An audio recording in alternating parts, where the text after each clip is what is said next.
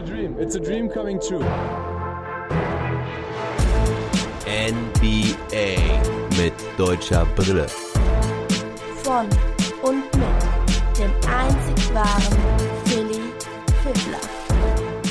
Volle Kanne deutsche Brille. Einen wunderschönen guten Morgen nach Deutschland, nach Österreich, in die Schweiz, wo auch immer man mich hört, in nicht deutschsprachigen Ländern wahrscheinlich nicht. Heute Nacht gab es zwölf Spiele. Alle unsere fünf Teams mit deutscher Beteiligung haben gespielt und weil es so viele Spiele waren und die auch noch alle gleichzeitig liefen teilweise, werden die Game Reports heute etwas anders aussehen. Ich werde weniger den Spielverlauf skizzieren, sondern mehr die Highlights und Besonderheiten rausstellen. Ich habe mich auch auf einige Spiele mehr mehr konzentriert und fokussiert. In zwei von den fünf haben unsere deutschen Jungs auch gar nicht gespielt. Und wir hatten vor allen Dingen ein Kracherspiel dabei, auf das ich mich vor allen Dingen konzentriert habe. Und das war das Spiel des ersten aus dem Osten gegen den ersten aus dem Westen. Die Lakers mussten also bei den Philadelphia 76ers ran. Damit werde ich auch gleich starten. Dann kommt das Spiel der Nuggets gegen die Miami Heat. Dann die Boston Celtics gegen die Spurs. Dann die Mavs bei den Jazz. Und zu guter Letzt das Spiel der Washington Wizards bei den New Orleans Pelicans. Und wie gewohnt am Ende dann die Ergebnisse und Stats und das Wichtigste aus den anderen Partien. Also die Lakers mit zehn Auswärtssiegen in Folge zum Start dieser Saison. Jetzt beim besten Team aus dem Osten. Philly hatte noch gegen kein einziges West-Team gewonnen bislang und die Lakers haben noch nicht gegen ein Eastern Conference-Team verloren. Beide in Top-Besetzung. Also bei den Lakers wieder Schröder, KCP, LeBron, AD und Gasol. Und bei den Sixers Simmons, Curry, Green, Tobias Harris und Joel Embiid. Und es sollte wirklich ein gutes Spiel werden. Ein heißes Spiel, ein hart umkämpftes Spiel, wo vor allen Dingen Joel Embiid wieder extrem heiß aus der Kabine kam. Er machte im ersten Viertel direkt 13 Punkte, verwirft dabei nur einen Wurf und auch Simmons startete richtig gut, hatte gleich zu Beginn einige Körbe durch Dreierversuche? Nein, Spaß. Natürlich, als er öfters zum Korb zog. Und bei den Lakers gegen anfangs eigentlich nur LeBron James. Er mit einem guten Allround-Game. Er vor allen Dingen gut im Zusammenspiel mit Marc Gasol. Da gab es einige schöne Doppelpässe. Give and Go für einfache Dunks für LeBron James. Und Schröder kam mal wieder nicht gut rein, verlegte direkt zu Beginn einen Korbleger,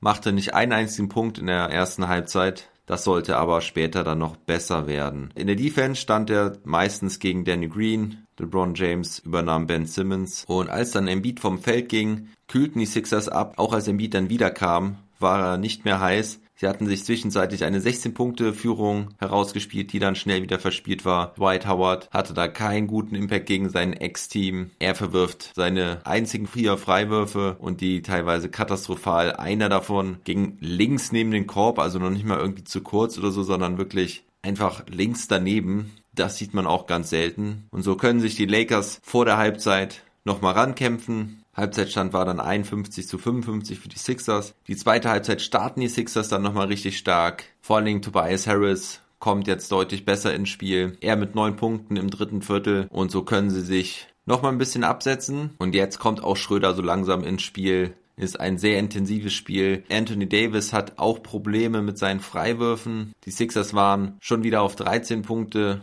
weggezogen. Die Lakers kämpfen sich immer wieder ran, ziehen die Defense etwas an, doch die 76ers finden immer wieder Wege zurück ins Spiel. Von der Bank der Lakers kommt insgesamt zu wenig. Montrezl Harrell heute komplett ohne Punkte und im vierten Viertel setzen die Sixers sich wieder ab. Jetzt sogar auf 14 Punkte und es sieht schon danach aus, als könnten die Sixers das Ding locker nach Hause bringen. Doch dann gehen die Lakers wieder in den Championship-Modus. Die Defense steht jetzt absolut. Schröder bringt die Lakers mit 5 Punkten nochmal auf 91 zu 100 ran. Dann Caruso mit einem Dreier und dann auch Schröder mit einem Dreier von halblinks, nachdem er von seinen letzten 22 Dreierversuchen nur drei getroffen hat. Und jetzt trifft auch KCP einen Contested Three, der bislang auch noch keinen einzigen Wurf getroffen hatte, hatte aber auch nur zwei genommen. Jetzt heißt es also absolute Crunch Time. Ein starkes Battle dieser zwei Schwergewichte. Schröder steht weiter auf dem Feld, verteidigt dann Green, zwingt ihn zu dem ganz schweren Corner Three aus dem Dribbling.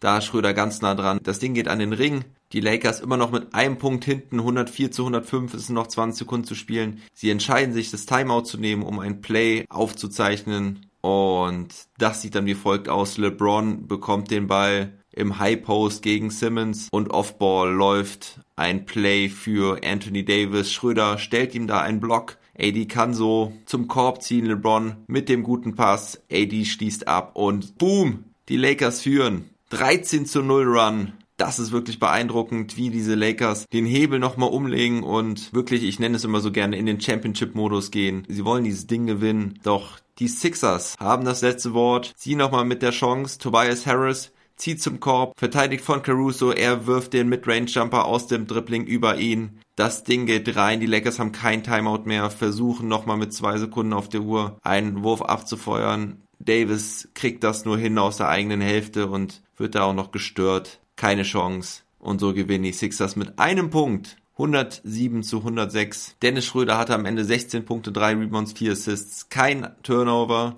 trifft 7 seiner 14 Würfe, dieser eine Dreier sollte sein einziger sein bei drei Versuchen. Das Plus-Minus-Rating ist bei null. Richtig starke Steigerung von Dennis, nachdem das in der ersten Halbzeit schon richtig mies aussah. In der zweiten Halbzeit trifft er sieben seiner neun Würfe und hat die Lakers da wirklich nochmal zurückgebracht. Also im Endeffekt ein richtig gutes Spiel. Hat auch in der ersten Halbzeit, wo ihm zwar keine Würfe gelungen sind und er auch keine großen offensiven Aktionen hatte, hat er zumindest keine dummen Sachen gemacht, hat den Ball nicht weggeworfen, hatte die Kontrolle über das Spiel in der Offense, hatte auch ein paar Plays gelaufen. Also heute kann man wirklich zufrieden sein mit Dennis. Gute Leistung von ihm individuell. Die Lakers haben als Team gezeigt, dass sie immer noch mal einen Gang hochschalten können doch heute kam einfach insgesamt zu wenig vom Team. LeBron James mit 34 Punkten, 6 Rebounds und 6 Assists, trifft 12 seiner 22 Würfe, 2 von 5 Dreiern. Anthony Davis hatte heute wieder nicht den besten Touch. Er trifft zwar immerhin 50% seiner Würfe, aber keinen seiner drei Dreierversuche und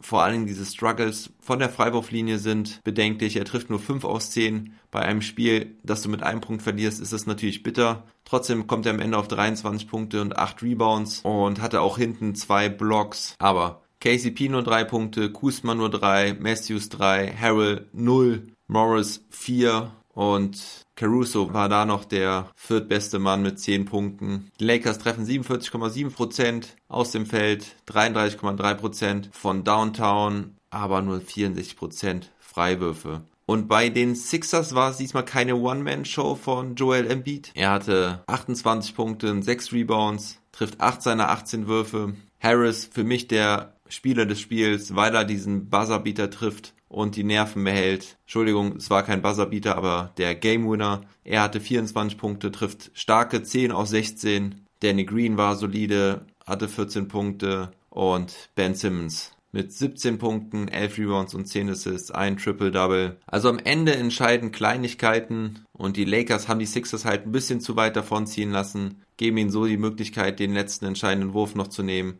trotz des beeindruckenden, starken 13 zu 0 Runs. Es war auf jeden Fall ein gutes, intensives Spiel. Ich habe mir zwischenzeitlich gedacht, das wäre doch eine schöne Finals-Paarung. Embiid gegen Davis war auf jeden Fall auch ein gutes Matchup. Die beiden haben sich viel abverlangt. Davis hat Embiid auch immer wieder rausgezogen aus der Zone, so dass Schröder dann im 1 gegen 1 punkten konnte. Und ich finde es einerseits gut, dass die 76ers da ein Statement setzen und zeigen, dass die Lakers nicht alles ohne Probleme gewinnen können. Auf der anderen Seite finde ich es natürlich ein bisschen schade für Schröder, dass seine gute Leistung vor allen Dingen jetzt auch mal zum Ende der Partie nicht für einen Sieg gereicht hat. Morgen spielen die Lakers dann auch schon wieder und zwar bei den Detroit Pistons. Das sollte auch back-to-back -back kein Problem sein. Kommen wir zu dem nächsten Spiel. Die Denver Nuggets mussten bei den Miami Heat ran. Da habe ich mich vor allen Dingen die erste Halbzeit mit beschäftigt. Das konnte ich noch schön parallel gucken mit dem Lakers-Spiel. Die Heat immer noch sehr angeschlagen, immer noch eine ganz schöne Rumpftruppe. Sie spielten mit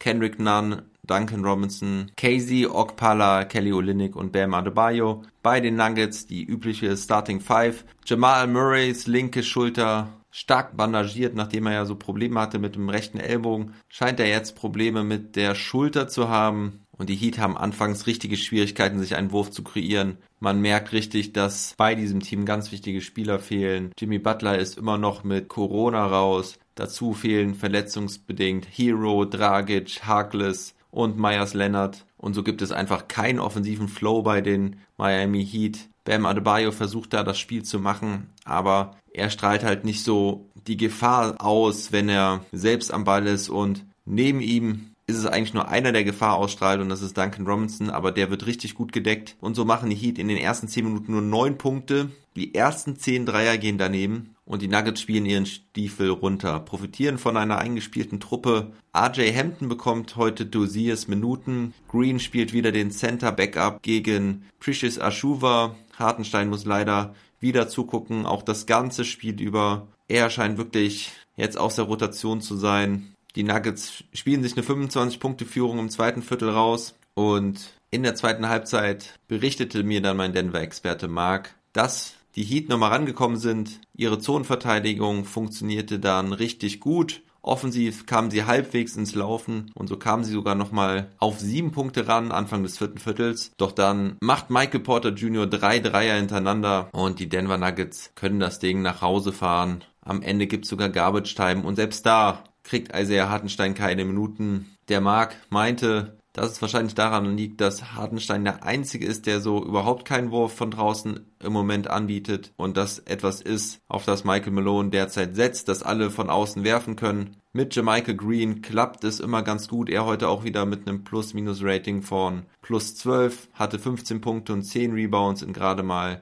19,5 Minuten. Jokic mit 21 Punkten, 11 Rebounds und nur 3 Assists. Aber auch das zeigt mal wieder, er konzentriert sich mehr auf Scorn und dann läuft es auch für die Nuggets. Jamal Murray kommt auf 14 Punkte, 5 Rebounds und 4 Assists und Michael Porter Jr. wieder stark von der Bank mit 17 Punkten und 5 Rebounds. Millsap hatte noch 11 und 7, Barton mit 10 Punkten und bei den Miami Heat war Kendrick Nunn Topscorer, er mit 17 Punkten. Bam Adebayo mit 15 Punkten, 7 Rebounds und 6 Assists. Doch insgesamt mit wirklich schlechten Quoten. Die treffen nur 37,5% aus dem Feld, 28,9% von der Dreierlinie. Duncan Robinson da zum Beispiel mit nur 2 aus 10. Am Ende steht es 109 zu 82 und allein diese Zahl von 82 sagt ja schon vieles aus. Die Nuggets eigentlich auch in allen Kategorien Gewinner, ob das Rebounds sind mit 49 zu 38, Points in the Paint 50 zu 28, Second Chance Points 14 zu 4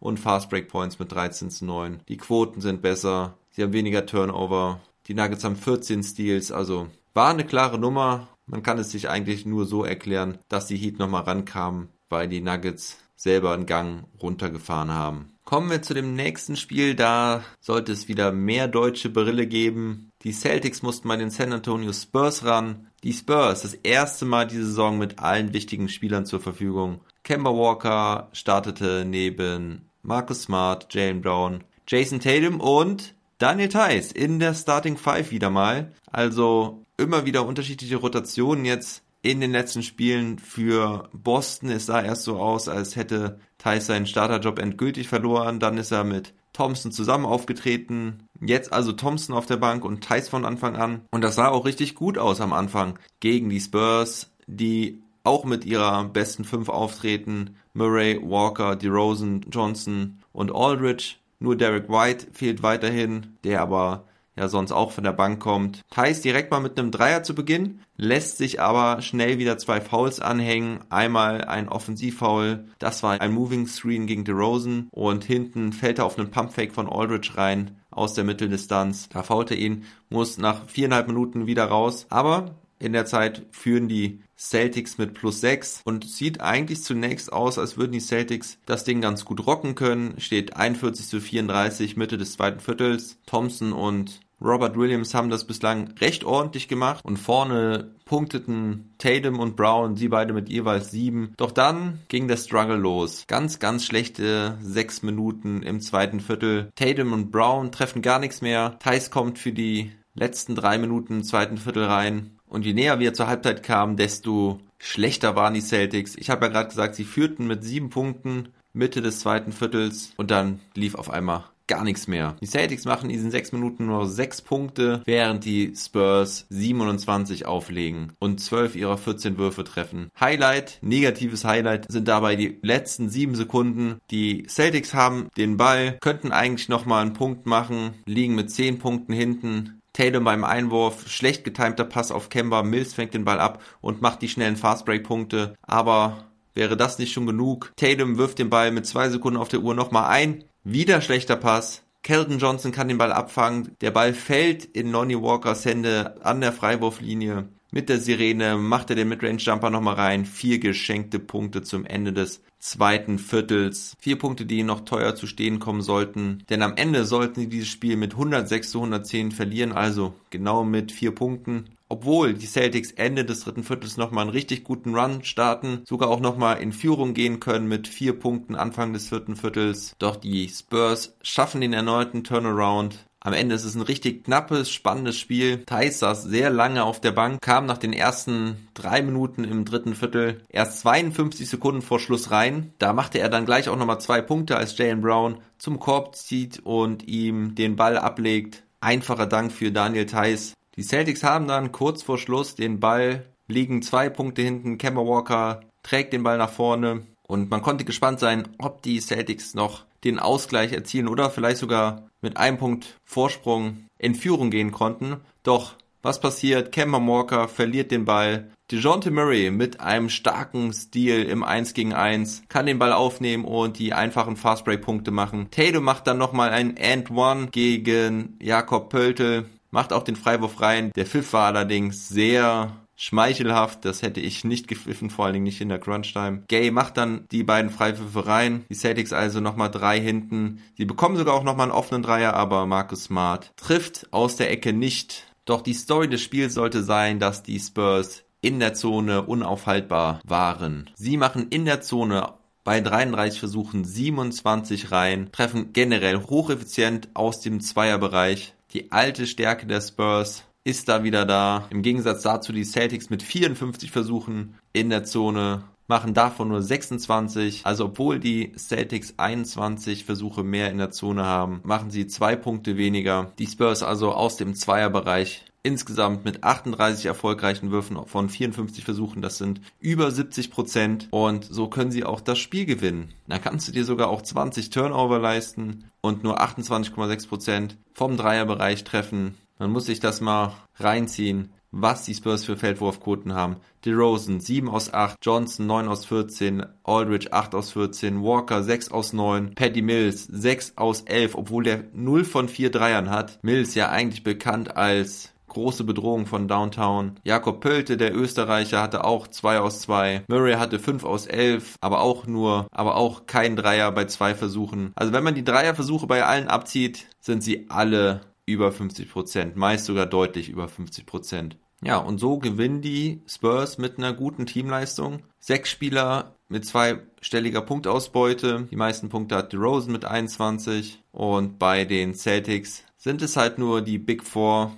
Tatum mit 25, Brown mit 24, Smart mit 14 und Walker mit 14. Daniel Theiss spielte im Endeffekt nur 12 Minuten, hatte 5 Punkte und nur ein Rebound, trifft immerhin wieder effizient vorne, 2 aus 3 aber vom Rest des Teams ist es einfach zu wenig. Und Thompson hatte 8 Punkte und 8 Rebounds, aber konnte halt auch nicht der defensive Stopper sein, wofür Brad Stevens ihn voraussichtlich heute so viel eingesetzt hatte. Und so verlieren die Celtics und die Spurs sind wirklich keine schlechte Mannschaft diese Saison. Wenn dann Derek White noch wiederkommt, muss man sie absolut auf dem Schirm haben. Die machen wirklich einen guten Job. Freue mich auch für Jakob Pöltelt, der immer wieder reinkommt, wenn Defensive gefragt ist. Hatte auch Crunch-Time-Minuten. Da ist dann Aldridge draußen geblieben. Und sie stehen jetzt bei 10 und 8 und sind damit auf Playoff-Kurs. Jetzt haben die Celtics erstmal zwei Tage sich auszuruhen, bis es dann nämlich gegen die Los Angeles Lakers geht am Samstag. Das wird auf jeden Fall auch ein guter Kracher und da können wir gespannt sein, wie die Lakers mit dem nächsten potenziellen Contender umgehen. Das Spiel ist für 2.30 Uhr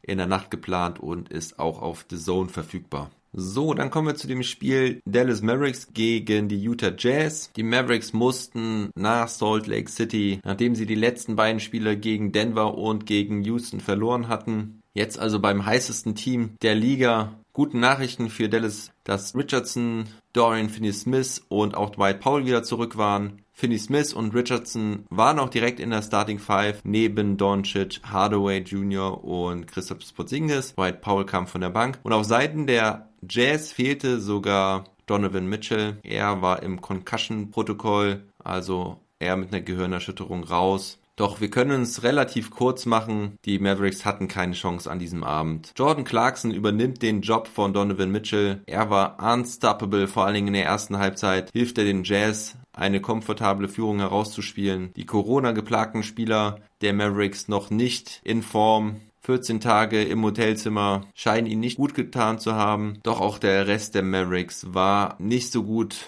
drauf. Luca wieder mit einer starken Leistung. Also immer wenn ich auf den Dallas Screen geguckt habe, war es Luca, der wieder richtig starke Punkte gemacht hatte. Er heute mit 30 Punkten, 4 Rebounds und 6 Assists. Hardaway Jr. war noch richtig gut. Er hat einige taffe Dinger getroffen. Er hatte 19 Punkte, trifft 6 aus 10, 4 von 6 von der Dreierlinie, aber vom Rest des Teams war es einfach zu wenig. James Johnson von der Bank mit 8 Punkten und 7 Rebounds, aber Dorian Finney-Smith trifft nur einen von 6 Dreiern. Richardson nur 3 aus 7, kein Dreier. Porzingis hatte 18 Punkte und 5 Rebounds, aber auch nur 8 aus 18. White Powell kam von der Bank und hatte 13 Minuten, während Willie Colley Stein nur 3 Minuten heute bekam. Egal wer auf dem Feld stand, sie hatten alle ihre Probleme mit Rudy Gobert. Er hat die Mavs mal wieder zerstört in der Zone. Er hatte 29 Punkte und sage und schreibe 20 Rebounds, 6 Offensive davon. Dazu hatte er 3 Steals und 3 Blocks. Gegen ihn war kaum ein Ankommen. Die Mavs machen zwar 48 Punkte in der Zone, aber Dafür brauchen sie auch 44 Versuche. Und im Gegensatz zu den Mavericks treffen die Jazz halt auch von außen sehr ordentlich. Joe Ingles mit sieben Dreiern bei elf Versuchen. Insgesamt haben die Jazz 16 aus 41. Sie ziehen deutlich mehr Freiwürfe und zwar 21 Stück, treffen daraus 16. Aber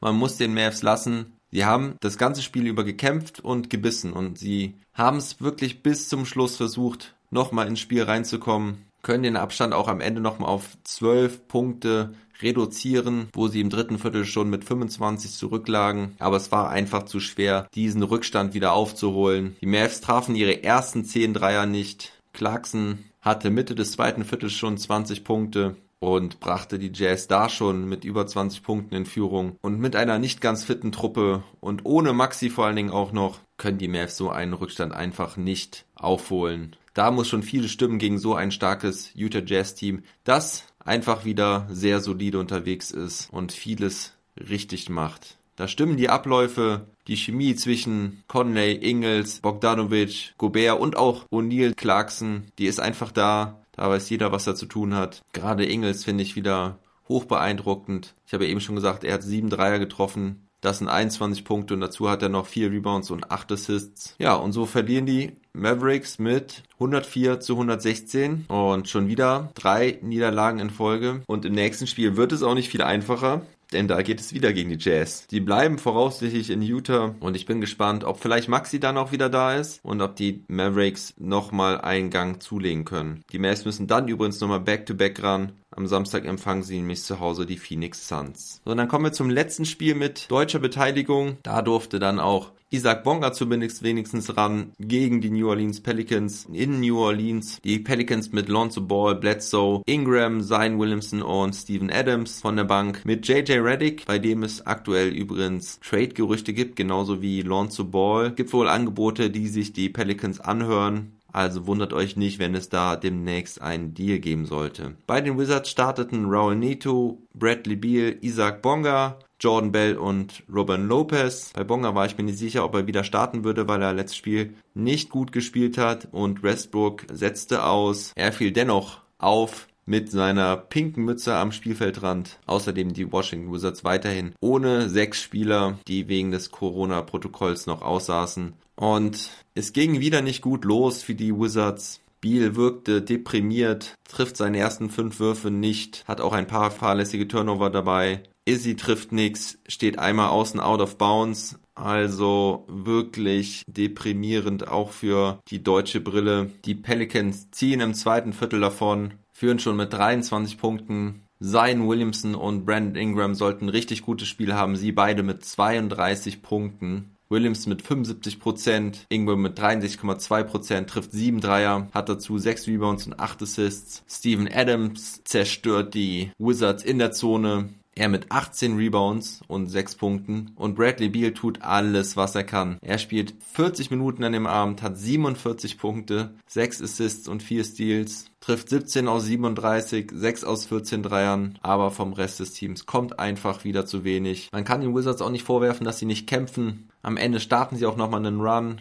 können sich nochmal rankämpfen. Isaac Bonga dann auch mal mit einem schönen Zug zum Korb, Spin Move, passt den Ball raus auf Biel, der den Dreier dann macht. Bonga trifft dann auch endlich mal wieder einen Dreier. 9-Point-Game, 9 Minutes to go. Doch es sollte auch heute wieder nicht sein. Bonga mit einem Turnover. Schlechter Pass von ihm wird abgefangen. Dann muss er auch schon wieder raus. Biel spielt fast die gesamte zweite Halbzeit bis auf die Garbage-Minuten. Und am Ende des Spiels, ja, sieht man es ihm an, dass er verzweifelt ist, deprimiert, frustriert. Man muss natürlich sagen, bei den Wizards, es fehlen sechs Leute wenn du schon da unten drin hängst, macht es das nicht einfacher. Neben Beal hatte Lopez noch 14 Punkte, Garrison Matthews von der Bank mit 15, aber sonst auch wieder keiner in Double Digits. Isaac Bonga beendet das Spiel mit 5 Punkten, 3 Rebounds, einem Assist und einem Steal, aber auch mit zwei Turnovern. Das Ganze in 28 Minuten, trifft nur diesen einen Dreier, bei insgesamt fünf Versuchen. Wieder zu wenig von Izzy. Er ist nicht gut drauf im Moment. Bei ihm sieht man, dass er funktionierende Mitspieler braucht um ein guter Rollenspieler zu sein. Er wirkt aber auch oft zögerlich und unsicher.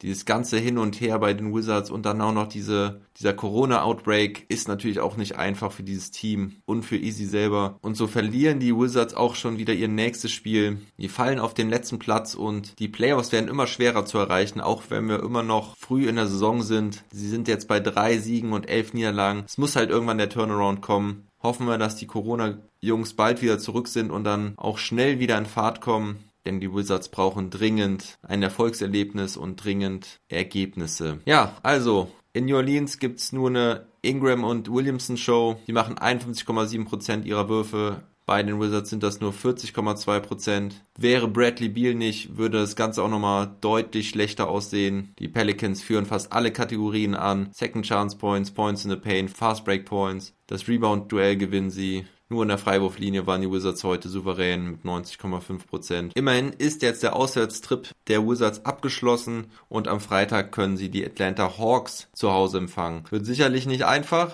aber vielleicht kann ihnen ihre heimische Arena weiterhelfen. Kommen wir nun zu den anderen Partien des Abends. Die Indiana Pacers gewinnen gegen die Charlotte Hornets mit 116 zu 106. Domantas Sabonis ist wieder am Start, also doch keine schlimmere Verletzung für ihn. Er hat 22 Punkte, 11 Rebounds und 10 Assists. Cody Zeller war bei den Charlotte Hornets wieder da. Er nach seiner gebrochenen Hand wieder dabei, auch direkt ein Double-Double, 10 Punkte, 14 Rebounds und 4 Assists. Die Cleveland Cavaliers gewinnen wieder einmal mit 122 zu 107 gegen die Detroit Pistons. Die Cavaliers angeführt von Colin Sexton mit 29 Punkten, 5 Rebounds und 5 Assists und bei den Pistons Jeremy Grant mal wieder bester Mann mit 26 Punkten. Die Sacramento Kings gewinnen 121 zu 107 gegen die Orlando Magic. Buddy Hield hatte dort 29 Punkte, während bei den Magic mal wieder Nikola Vucevic Topscorer war, er mit 26 Punkten und 9 Rebounds. Die Brooklyn Nets gewinnen ein Overtime-Spiel gegen die Atlanta Hawks. Kevin Durant hatte 32 Punkte, Harden 31 Punkte und 15 Assists. Kyrie Irving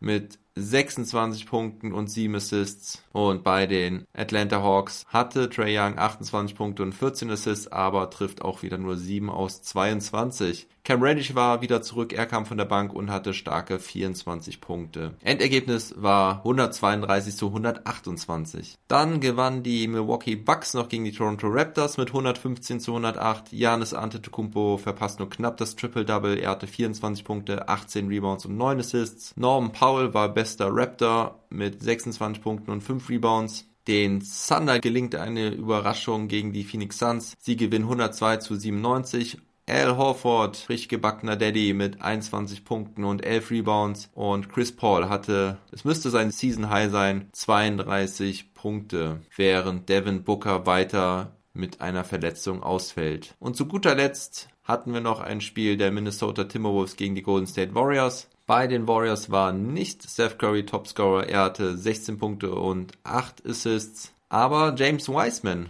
war Topscorer. Er kam von der Bank mit 25 Punkten und 6 Rebounds. Für ihn startete Kevin Looney, der aber nur 12 Minuten spielte. Wiseman kam am Ende auf 24. Oubre Jr. hatte noch 20 Punkte, Wiggins 19, während bei den Timberwolves Malik Beasley 25 Punkte hatte, aber auch Anthony Edwards mit 25 und mal einer Quote über 50 Prozent und sogar mit 5 Dreiern. Endstand 123 zu 111 für die Warriors. Ja, das waren alle Spiele von heute Nacht. Wieder ein langer Pott fünfmal deutsche Brille, auch wenn sie nicht alle gespielt haben. In dem Sinne wünsche ich euch noch einen schönen Tag. Morgen sind es wieder nur drei oder vier Spiele. Die Lakers spielen. Da gibt es einen kurzen Daily dann. Macht's gut und never stop ballin'.